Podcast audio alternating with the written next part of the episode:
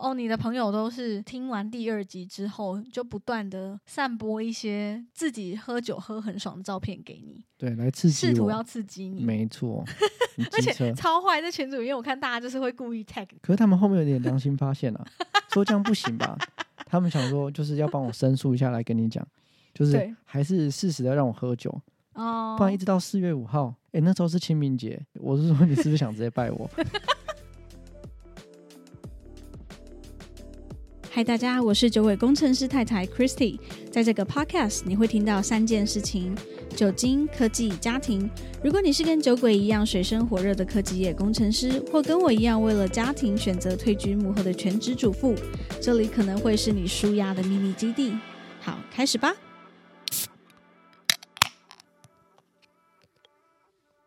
可以，完美。怎么样？今天喝的这个是什么？我今天喝的是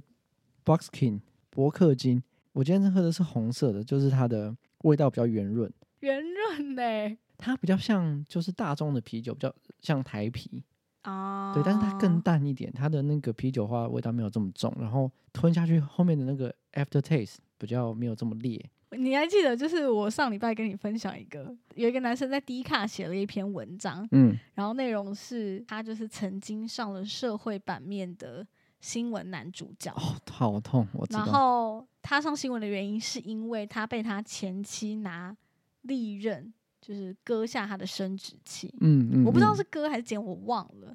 然后他就分享他的心路历程，就是他怎么走过这一段，包含说他在发生这件事情之后，这个伤口是怎么样去修复的。嗯，对，然后我就觉得哇，这实在太精彩，因为你一般人根本就不会发生这种事情嘛。那即便看到社会新闻，你也不会知道说他后续的发展是怎么样。对，所以那个此文一出，就是哇，立刻变成热门话题嗯这样。嗯，最酷的是，这个男主角他现在就是也再婚了，他有嗯另外一半，哦，他好，他对他跑到国外去，对不对？好像对他好像定居在日本嗯还哪里，总之就是不在台湾了。嗯然后跟前妻的官司好像也已经告一段落，而且他的那个不是说弄掉蛋还是什么的哦，他是真的是连根的不整株见，拆掉这样，对，珍珠。 故意张半体这样子，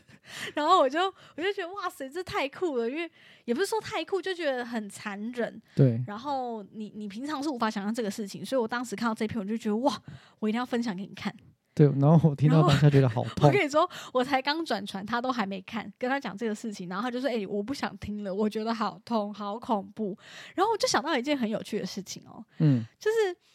我发现呐、大部分大概有九成的男生，只要听到跟这个事情类似的，就会好像很感同身受，觉得很痛。例如说，我在动物医院工作的时候，听到那个男主人知道他的就是公猫或公狗要结扎，嗯，然后有时候我们就术后会。应该说，我们的那个睾丸还是会先暂时保留，呃，因为为为什么为什么要保留？就是一个类似像是术后的一个嗯证明吗？证明说，哦，你看它的两颗在这里，就是我有哦确实的摘除它，因为有些公猫或公狗会有引睾症的问题，嗯但你如果没有确实拿出来，那个东西可能之后就变成一个病变，它有可能变成癌症之类的。所以有些主人或者是我们保险起见，会把这个东西先暂时留下来，因为有的主人就很无聊，有的人还说可不可以帮我泡在福马林里面，我要带回家。哦，我以为你要给那个男主人一点教 教训，干我屁事！ 他那让他女女友自己教训就好，不关我的事。好，反正重点就是我要拿给他看的时候，我们也不会一开始就看到主人就说：“哎、你看，这是你家猫的睾丸。”不会， 我对们，还是会先盖起来，用纱布先盖着，嗯然后问他说：“哎、那你会想看吗对，？”大部分的女主人都会说：“哦，好 啊，因为没看过，看看。”但是大部对分的男主人就说：“哦，我不要，我不要，我不要，我不要，谢谢，不嗯用，不用，不用，不用，不用。”好，在医院看睾丸这个事情，好，大概有七成左右的人都是说他不要看，但是嗯还是有少部分人会觉得，反正也不干我的事，我就看看，没看过睾丸长怎样。错，那是因为他没有痛过，然后我就觉得很奇怪，因为女生当然也是有生殖器官嘛，但是我们不会因为就是听到就是什么社会新闻，还是看到别人发生类似的情况，然后就是觉得哦很痛，会不想去听这些新闻或看这个新闻，所以我就觉得很奇怪，为什么只有男生会这样？因为真的很痛啊。如果你被就是我被打到之后，我会在那边跳啊，然后滚啊。可是女生、哦如果你被撞到你的胸部，但是你就可能是揉一揉，觉得有点痛，可是你不会在那边翻滚啊、叫啊。哦，你是说因为疼痛指数有 差对，其所实以真的蛮 痛的。。啊、我懂，我懂所以经历过的人，他可能就可以理解，就是男生被哦，弄到 OK，踢到蛋蛋 OK，就觉得好蛮好痛这的样我懂了，好解惑解惑完。好，我们终于要进入正题了。嗯，对，就是第三集呢，我来跟大家聊聊选择跟教育。对成为父母之后怎么去选择，对但你有没有资格谈教育？我们家大概在这两周很频繁的出现的一个话题，就是关于小朋友之后就学的一个选择。对，对那也是因为嗯，原本想说要换房子，那房子附嗯近刚好有一个，就是政府它呃怎么讲呢？政府会选定一些国中、国小，它是嗯双语教学的。对，那、我们想要对换，房子那个地方，刚好旁边的国小就是双语教学，对所以觉得就是搬过去的话，直接就读那个学校就很不错。对，那个就是一个很不错的选择。嗯嗯嗯，但是呃，目前就是有遇到一些阻碍 啦，所以我们不确定说能不能顺利的在小朋友上国小前换房，因为你还有学籍的问题嘛，你嗯你得先可能提前一年先入籍，你才能顺利的进入那间小学。所以就会有点麻烦，因为珍丹现在已经三岁了嘛，就是要上小班了。对，在三年就上对，小加学上我嘛们看的是预售屋，对所以还要等他就是盖好交屋的时间，我们是要交屋之后才能转户籍啊。对通对常没是这错样吧对对对对对，对，所以就是我们就在想，假设说我们嗯没有如期的买到心目中的预售屋，然后嗯、呃要继续留在台北双北念书的话，小朋友的国小要怎么做选择？对，就嗯其实就我来讲，就是嗯读就近的国小也不错。嗯，然后嗯就嗯是如果说看他欠缺什么，也不是嗯说欠缺啊，看他有兴趣要做什么事情，嗯，就是找家教来教啊，或者是比如说他想要呃学单车啊，学一些嗯才艺啊，就他有嗯兴趣的就直接去找老师教，这就也是可以给他他很多 extra 的东西，不一定说要就是找到一个十项全能的学校这样子。哦嗯不需要不需要，对你的观念是这样。对对然对，后反正因为这件事情呢，在这周我们不断的在呃讨论嘛，我们在讨论的过程中发现说，我们两个的想法很多不一样的地方是来自于我们的原生家庭，对没错，跟我们的求学过程。嗯是嗯截然不同的两条路，对差所以非导常多，对差非常多，所以导致说，哎、我发现，哎、我的想法你竟然听不懂，然后我也听不懂你这是什么意思。没我我其实我听得 懂，只是你很难理解嘛，就是你有点对觉得，嗯，为什么？然后一直不断的去，嗯、讨论跟聊天，才发现说，哦，原来是源自于我们两个人的原生家庭嗯跟一路上求学过程的选择的问题，对所以导致现在我们的想法是完全不同的。嗯至少在求学跟教育这件事情上，我们是相对比较没有共识的。对对，就是会有比较多激烈的讨论跟呃冲突。嗯没嗯错，但其他事情基本基本上我们两个都是算很一致，就是唯独这件事情，我们是从可能小朋友刚出生一直到现在，都还是不断的有很多新的话题要去讨论跟面对。嗯，一切都是因为选择。首先，我觉得在成为父母之后，我们就开始不断的在面临选择。对，例如说，从我怀孕的那一刻开始，哦，怀孕要怎么办？嗯现在怀孕了，验到两条线要做什么？对哦，要去看妇产科，对对吧？看妇产科，那这个妇产科我要找哪一间？嗯它就是一个选择嗯哦，要就近看，还是说我要去找一个很很厉害的名医看？对这也是一个选择。嗯一直到 OK 做产检的医生选定了，那我要在哪里生小孩，对对也是对一个选择。我要在一个高级的妇产科诊所生，还是说我应该就是到地区的大医院生产？对这又是另外一个选择。嗯然后甚至到小朋友出生之后的月子中心，我要怎么选？月对，子中心价格六千到一万二都有，或是你找那个月嫂。对，有太多选择。到底什么样的选择才是适合我、适合小朋友、适合我们这整个家庭？对，月子中心结束之后，还有保姆的问题。嗯我要不要回去上班？如果我要回去上班，孩子要交给谁？要去托婴中心呢，还是找保姆，还是找到府保姆？这些又是另外一个选择。对甚至月子中心结束之后，还有什么小朋友要开始去哪里做检查，哦，因对，为小朋友新生儿出生嘛，会有一些什么新生儿安排的超音波检查、髋关节检查、心脏检查，这些检查要去哪哪个医院做呢？做完之后又要面临哦打预防针，嗯，生病感冒要去哪里看医生？对我要每一次都带去台大，还是说我就在家里附近的儿科诊所就可以？这些都是我们必须得在这个阶段要帮他做的选择。对，由由我们来选择。对，，由我们来选择，这些小朋友没有办法做选择。嗯，好，一直到现在上幼稚园了嘛，对，在幼稚园之前，我们也是面临了哦，几岁要上幼稚园？我要让他在保姆家待到几岁？对，两岁半、三岁半，还是满两岁就去？对，这又是另外一个选择。嗯，对，那上幼稚园我要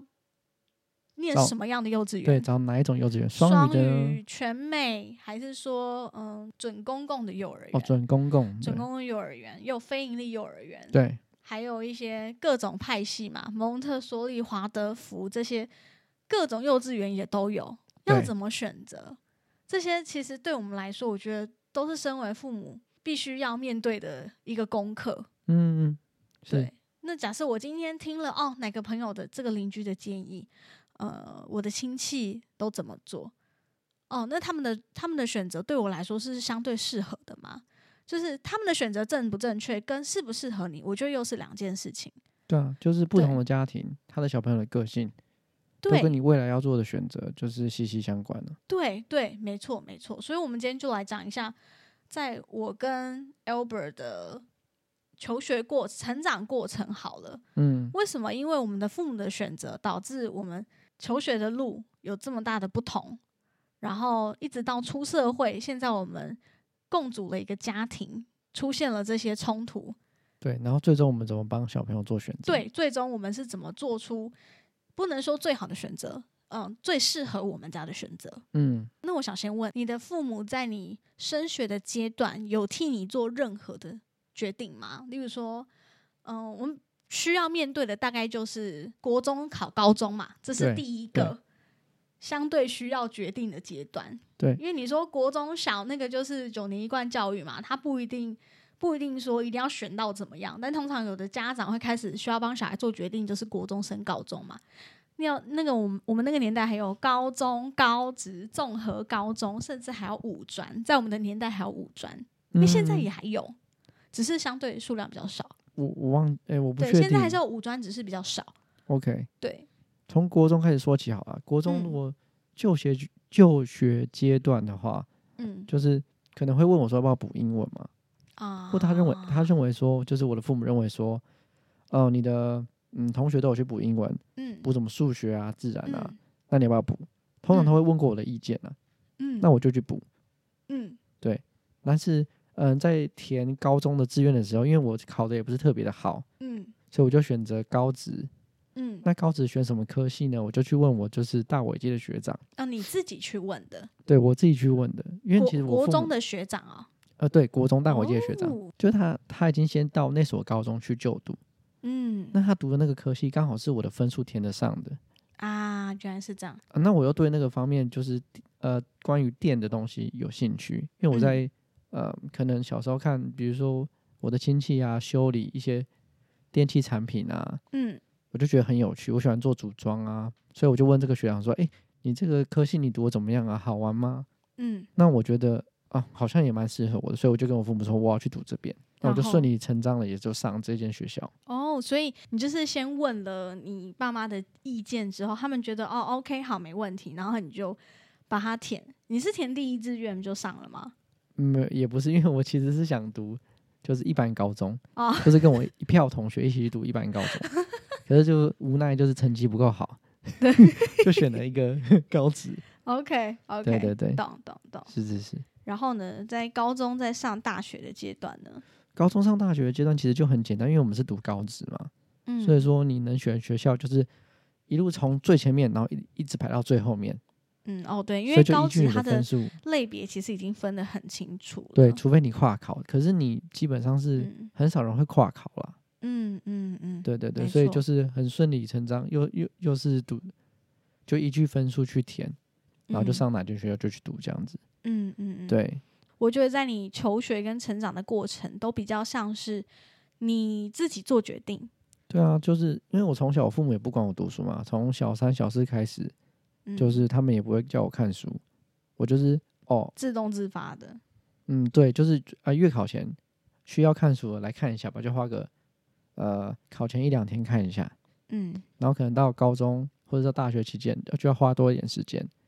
那嗯就花多一点时间看一下。 那你就是爸妈有因为成绩的事情惩罚你吗？是没有，虽然说成绩都不，嗯，都不是顶好，可是并不会因为这件事情就是给我一点惩罚，或是限制我做哪一些事你情。说的不是顶好，但是已经是中上了吧？就我所知，你的成绩一直都是中上啊，所以确实也有可能是因为这样，所以你父母也没有惩罚你啊，嗯，有可因为能，你没有考过中下嘛。对啊。可是到年纪那么大了，父母也不需要惩罚了，你说多大？国中你觉得就不需要了？对啊，国中就不需要了。这个小朋友已嗯经可以自己做选择 了，我觉得啦，嗯，那我大概分享一下我的国中、高中、大学，基本上在我的印象里面，我没有为我自己做过任何决定。嗯对，我不知道是我忘记了，还是没印象，还是嗯真的就是没有。嗯因为我只记得说，我那时候国小上国中，我妈就是应该也是到处打听了一些朋友啊、亲戚啊，然后她最后就觉得说，嗯，我女儿就是要念私立国中。嗯对，我不知道她的起因出发点是什么，但是就我所认知的，她应该就是觉得那时候的私立国中是很流行的，她不但嗯、呃学校管得很严谨，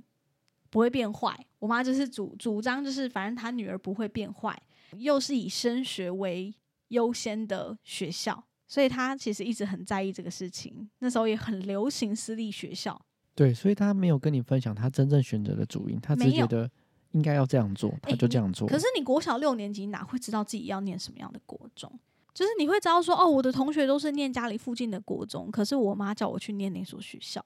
我不觉得国小六年级的小朋友意识会这么强。可是你读的那间学校很远啊，是吗？还好坐校车大概二十到三十分哦，钟，那还可以。还可以啦，没有到真的顶天元或者是要住校。但是我的确很多朋友是住校的，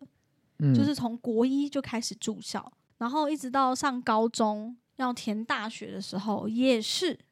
我嗯妈就是一句，反正你国力排前 面，对他帮你选好了，对，国力全部都先写前面，她不管科系。对，然后我觉得当时可能我我真的是太少自己做在做决定，或者是我的家庭让我很无忧无虑，嗯，所以我完全没有去没有太多自己思考的一些时间，了解，所以我不觉得这件事情我要思考过，对，我只对觉得说哦，我妈叫我国力填前面，那我就填前面，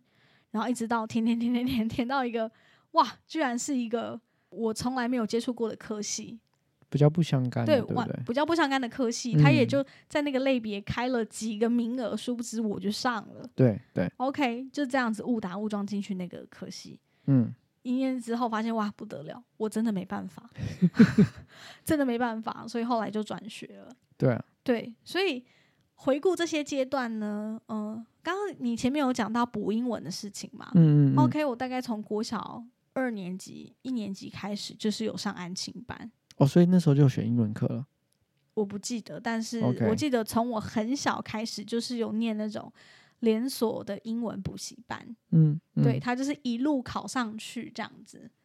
对，所以我我必须说，我觉得这件事情对我现在的英文来说，我觉得是相对当然有帮助，因为我很早就开始接触，所以我的音感跟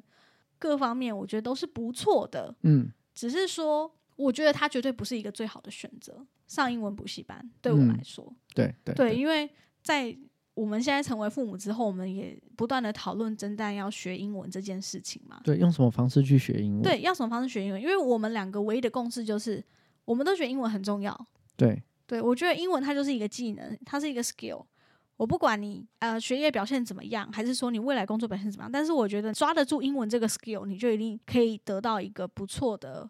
酬劳。就是以目前这个时代来说，对，搭且配一点其他的专业技能，对对对，而且这嗯就是一个很普遍，因为我们在工作上常常也接触一些现在很年轻的小朋友，刚毕业，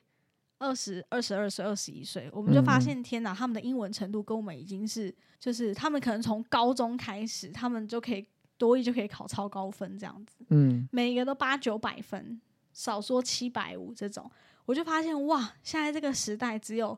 越来越进步的趋势，大家英文几乎是人人都可以流畅的沟通。对对对，对，就是以目前这个时代小朋友来说，所以我我跟 Albert 的共识就是，小朋友英文固然很重要，但是要用什么样的方式让他去学习、熟悉这个语言。对，对，所以我们大概从蒸蛋还没上幼稚园前就有讨论嘛，因为我们主要一开始是锁定全美的幼儿园。对对，因为我觉得在全美的环境下，当然他是可以比较没有压力的，就自然的学会这个语言，嗯，然后或者是双语的，其实我也觉得不错。对对再，来就是我们有考虑，如果有抽到就是公立的幼儿园，那也不错。反正我们就是另外找英文的家教来补强他英文这一块，我觉得都没差。两个人的观念就是让他一直处在英文的环境里面，对，然后但是是没有压力的。对，对，所以嗯、呃我们后来呢，帮蒸蛋选择的是一间双语的幼儿园，但是我觉得这也是误打误撞啦。嗯，他不是说我们一开始就去做选择的，但是在不管全美或双语，我们的要求都是，就是我不要它是填鸭式的教育，因为一开始我我不是有去看了一间很高级的那个全美幼儿园嘛，哦但是对我搜寻了一些评价各方面，因为当然它校地又很广。然后又是全美的，我就觉得嗯很适合蒸蛋，因为他就是一个很活泼、很外放的小孩。我希望学校很大，可以让他尽情的奔跑。但是后来我发现哦，可能也因为是这样子的关系，他们后来学校的评论就比较像是，哦、学校都是秉着精英教育，哦，因为是因为家长嘛，家长他花大钱把小孩送进去，他就想要得到成果，对所以他就变得比较像精英教育，他不是真的美式。我希望小孩接受美式教育，但是不要是这种假的美式教育，你懂我意思吗？ 就是他还是秉持着精英教学的这种概念，他是嗯学英文没错，但是他就变得很像要交成绩单，但是我不需要。我的孩子交什么成绩单给我？我不要他告诉我说：“哦，妈，我今天背了几几几百个单子，嗯然后这个颜色是什么，这个形状是什么？No，我不需要这个东西。对我就是只要他能够很快乐的在沉浸在那个环境里面就够了。嗯对，所以后来我选择这个双语也是，其实我就真的是没差啦，只是误打误撞上了这间双语，然后我才发现说，哇哦，就是像他幼幼班，现在一天只上一个小时英文课，没想到。有一天我去参加他的那个成果发表会，成果发表会，他们期末有一个成果发表会，我才发现原来我儿子已经就是会 A 到 Z 的单字，而且单字的量比我想象中还多，因为他连一些比较难的形状都可以，甚对至连立体的 cube，还是说比较少听到的那种什么小孩比较少学到 oval 吧，对椭圆对形对这种，基本上他都是可以的。然后一些反正就基本就已经超乎我的预期，他居然已经会了。因为我跟你讲，真蛋就是一个很奇怪的小孩，他放学之后就很像我们下班一样，他完全他就不想分享不想他学对校他的完全事不情，提在学校的事情。他对有一阵子甚至连他的英文名字他都不想承认，对你叫他的英文名字，他是不会回你他的，是不会回，对 就很像艺名那种感觉。对，就这是我我在学校对的，身那是我在份，公那对，那是我在学校的身份，请你现在叫我蛋 蛋，就是他只承认我是蛋蛋，他说我是蛋蛋，对我说那那你是 Oten 吗？他说我不是，他说嗯 No、No No，他会一直说 No，就是对代表说他不想承认这件事情。反正我就觉得很好笑，所以我完全不知道他在学校的成果是怎么样，包含连我们放学回家，老师说要练习一些什么 A B C 啊，什么 Singing Book 什么，我都没有在做 这件事情。不尽责的父母，真的很不尽责，就是我就觉得幼幼班你要他怎样，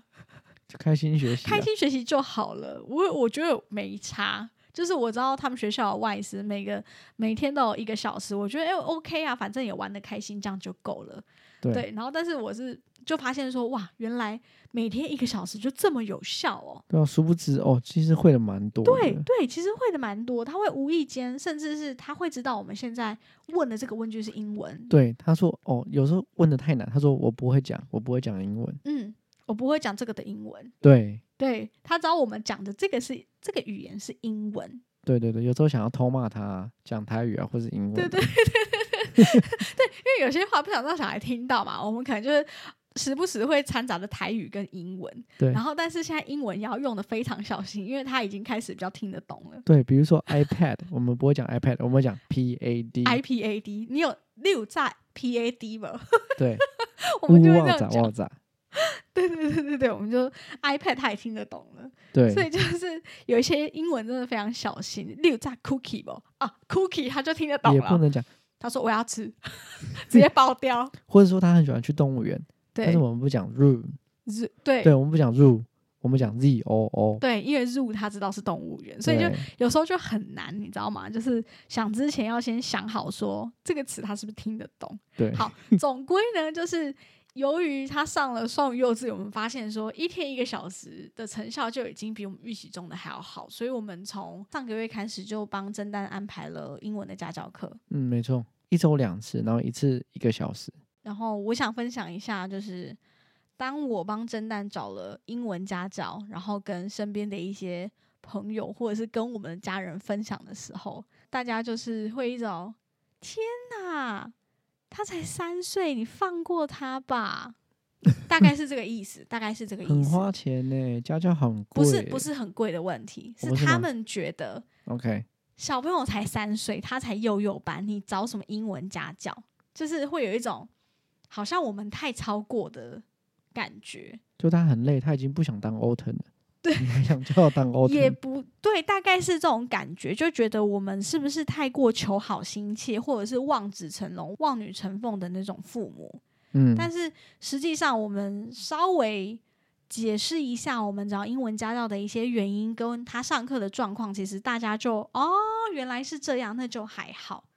对，其实我们找英文家教的时候，我就是在那个家教网搜寻嘛，然后我就先发了一些我的诉求，就有一些老师会发自己的简历过来嘛，对对对，稍微介绍一下自己。那其实我跟 Albert 的需求就是，我只希望他是这一个小时内是用有一个英文的环境在陪他玩，等于嗯说他就是一个英文的陪玩哥哥或姐姐那种概对，念。比较类似。后来是这样跟老师沟通啦，就是你就是给他一个 topic，可能两三堂只要一个就够了。对，然后就是下一堂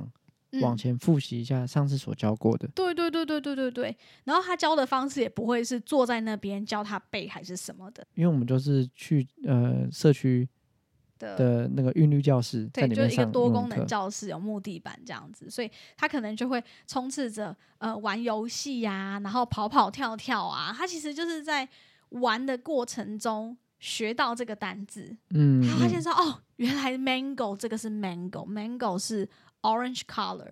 他也是在透过玩的时候他才知道这个东西，他一开始不嗯知道，对，对他是对玩了几次之后，老师说 Where's mango，然后他才知道说哦，这个是 mango，赶快跑过去拍。所以就是这样子的学习方法，对我来说，我是觉得比较适合蒸蛋的，因为他就是一个很想玩的小孩，什么都觉得很好玩。让当你让他觉得好玩之后，他就能够大量吸收进这些东西。对，而且其实他有时候上课很很分心，你好像觉得他没在听，但他其实都听懂了。嗯，他都有听进去。对，所以就是这一个小时之内，我就不希望他给他加重太多的东西，甚至是我们之后能够户外教学，我也觉得很棒。哦，你说带着那 个家教老对师对过来对就，就 OK，约家教老师一起出去玩嘛。我靠，他很累，好不好？哎、我们招待他玩，他不没有我的意思是说，等到真蛋真的是比较受控。他能够很正常的聊天，或者是他能够看得懂，例如说博物馆里面的一些东西的时候，我们再来做这件事情，我觉得哦，感觉是比较有成效的。那时候啦，到那时候，我的但前提期望他是不这排样，斥啊，对，他前觉提是得是他好玩的。对对，前提是他不排斥，然后喜欢这个语言，我就对觉得没诶，错那那很 OK。再来是国小的部分嘛，就讲嗯到蒸蛋，因为我们现在即将要面临的就是国小的问题。对当然，或许有些家长会觉得他才三岁，我们就在想国小会不会太远？但其实我觉得不会的原因是，因为我们不不是一直住在这个地区，对，因为我工作的关系，嗯，很有可能换嗯、地方啊，嗯对，就是整个北部，新竹、桃园、台嗯北嗯，都是有可能落脚的地方，对对然后而且我们对还没真正定定下来，对，就这份工作也不是我永远的工作，对你也还在想是不是就是该往下一个，哦，不是，对是不是有机会，或者是有更好的机会可以去？然后我们之前有讨论过出国的事情嘛， 对，对，所以这些东西对我们来说都还是有可能的，所以我们家就是不断的在面对一些选择。那即将要面临的就是国小的部分，我对我们家是什么滚动式修正，对，果冻 是修正，真的真的，我们家就是遇到问题，很快的就修正它，或者是做调整，嗯，就嗯的嗯确是这样。我觉得，身为父母或者是你要维系一个家庭，的确就是这样，你不能一成不变，对，你要随着情况不断的去调整。而且你要一直跟得上时事，对，没错，没你错，才知道你现在小朋对友在学什么。就像比如说对现在幼稚园很多在听那什么，就大大陆的抖音歌，歌。这些就不太 好，你就可是这就是一个趋势，当然 还好，真的学校没有，不然我真的会昏 k 可是就是你要了解你的小朋友，了解他在学什么东西，嗯，所以这样嗯你将来在帮他做，呃，他还在还不能选择的时候，你帮他做选择，嗯，才会是比较适合他的。对对对，没对错对对，对然后就讲到国小嘛，我们前面有提到说，我们之后有可能换房，假设有成功换房的话，我们就会让他去念那间学区内的双语国小嘛。对但如果没有的话呢，我们就要有一个 Plan B，就是留在台嗯北念书嘛。对，那。关于留在台北念书这件事情，我们两个其实也是意见不太一样啦。因为呃，我自己是觉得公立国小固然好，但是它或许会面临一些可能我自己小时候不好的经验，嗯嗯，因为我自己是站在如果有机会，我的孩子我希望他是念体制外的学校。就是没有那种打成绩啊，然后没有排名的学校。对，当然体制外学校有很多种嘛，当然对你要完全了解这个体制外的学校教学理念是什么，到底适不适合你的孩子，或者是你身为家长，你能不能够接受完全的认同这个东西，你再才能让你的小孩去就读。嗯，所以这嗯些东西都是我们即将要面临的事情啦。但是当然，现在三岁，我觉得去了解这些东西有点太早，可能等到他中大班。中班、大班，我们再来考虑这个事情。嗯，再来找几间我们认为不错的学校，就是跟我理念比较相近的几间学校，我们可能就是去参观看看，然后去了解看看体制外的学校大概是怎么运作的。对，通常这些学校好像也可以先去就读，对不对？然后它会有一些什么适冬度的冬令营或夏令嗯营的活动，就是让孩子去那边参与看看。你也知道说，哦，这个学校真正的运作是这样，他们创办的理念是什么，他们注重的是哪些东西。每一个学校多的地方都不一样，少的地方嗯也不一样。那怎么样你才是觉得最适合你的孩子的？我觉得这个就没有一定的答案。嗯，可能这个学校，我的朋友都说我觉得很好，小孩就是要怎么教，怎样怎样怎样的。但是对我来说，嗯我觉得不一定适合我的孩子。对啊，对啊，是啊，对，所以在做这个选择的时候，我我也因为这个事情，其实跟 Albert 讨论过很多次，就是为什么我喜欢体制外的学校？那他为什么觉得体制外学校也没有一定完全好？对啊，因为我觉得应该嗯不是，就是一般的一般的学校，它会有排名制。虽然说我觉得分数不是最重要，嗯，可是这些排名，它会给他一点点的呃，怎么讲压力。虽然说搞不好我我根本就不在乎他考怎么样，嗯，或者是说有排名的话，你可以大概知道你未来要升学的时候你的弱点在哪边。啊哈，对，就是嗯弱点就是说你大概可以填到哪一个学校，嗯嗯嗯嗯，那你就嗯不用就是假设说你可以提早知道你的弱点，你你能不能去你想要去的学校？嗯那如果不行的话，嗯你就嗯是可能会有第二次机会啊，嗯，你就再更嗯努力一点。你缺乏的哪，就是你哪个科目是你比较欠缺的，你就下多一点苦心。嗯嗯嗯，对，那如果你完全都没有排名，没有分数，你不知道你自己可以去哪里，嗯对你未来升学是嗯怎么讲，你会有很多是未知的啦。嗯嗯，除非你真的完全够了解你自己想要什么东西。但国是我中相信国小国中应该很难，国小、国中，即便是高中，你刚刚嗯举你自己的例子也是一样，对，就你也不知道你要干嘛啊、对，真的对不知道，所以如果对我而言，分分数不是绝对，嗯但是他可以知道你的将来的弱点在哪边，我觉得是蛮好的，嗯嗯，对吧、啊嗯但是我觉得这个前提是，嗯、你必须让你的小孩学会做决定。引导他做决定，对，就是你要能够引导他做决定，但这个事情不一定要从很大才开始。我觉得从现在其实基本上就可以开始了。哦，如果说嗯你要做什么做什么之前，必须该完成什么事情，嗯，或是你做了这个事情之后，你就不能干嘛干嘛，对，就他对必须自己做决定。对，应该说我们真的就是随时在做 滚动式的调整。我们每当发现侦探哦，原来他是这样子的孩子，我们就嗯会可能在他睡觉之后在客厅或者是在我们一起做家事的时候讨论一下，嗯，如果他是这样子的孩子，我们要怎么怎么教他？怎么教他，怎么调整，就是我们没有一定教小孩的方式，应该说现在这个时代啦，嗯，太多东西需要去学习了，你根本就教不完。对，所以说，你应该是去教导他怎么样去学习。应该说，他长大之后，嗯他需要怎么样去，就是搜寻他所需要的知识，嗯，因为嗯这些知识量你在课本也根本教不完。对对对对对现在就是一个资讯爆炸的时代，所以在教育这块事情上，我没有这么的焦虑它未来的走向，其实是因为我我觉得我们家很好的一个优点是我们通常都能够做出非常快速而且适合我们家的决定，因为我觉得他现在才幼幼班，他连话都说不好了，他还在上语言治疗的课，嗯我我其实真的不知道他会未来会是什么样个性的孩子，但个性已经差不多，只是说他在学习，他还有小班、中班、大班，他的学习会是怎么样的学习？其实这些我都不知道。那我觉嗯嗯嗯得，如果我现在就太早帮他想好他的路，就不见得适合他，所以我一点都不焦虑。不是，但是你也要嗯，有个方向是吗？有先想过，你才会知道哦你。，对你，当当你然，当你真的碰到的时候，你会比较知道怎么去面对，嗯，嗯而不是你嗯措嗯手嗯不及。哦，对，我们不是措手不及啊，基本上这些学校的资讯，我大概都有在脑中先想过一遍。如果我的孩子是什么样个性的，或者是我希望他，嗯、是在什么样的环境、什么样的教学理念下成长，这些事情基本上我们都已经先想过，嗯，只是说看他未来的走向是什么，我们随时调整。说不定他去念了公立学校，适应也很良好，没有什么问题。那我觉得，哎，那当然很好啊，没有一定好或不好，公立学校一定也有好的老师，这对是啊我相信有的，只是嗯，嗯嗯就是适不适合你的孩子而已。对对对嗯对，，所以我觉得比较重要的还是你要随时观察小朋友。对，要花时间去陪伴。对，真的花非常多时间陪伴，在我对啊们家来说啦，嗯，嗯嗯嗯，那我们今天的分享大概就到这边。如果你喜欢《酒鬼工程师太太》，可以追踪我的 IG 或是在 Apple Podcast 留下评论给我们哦。下次见，拜拜拜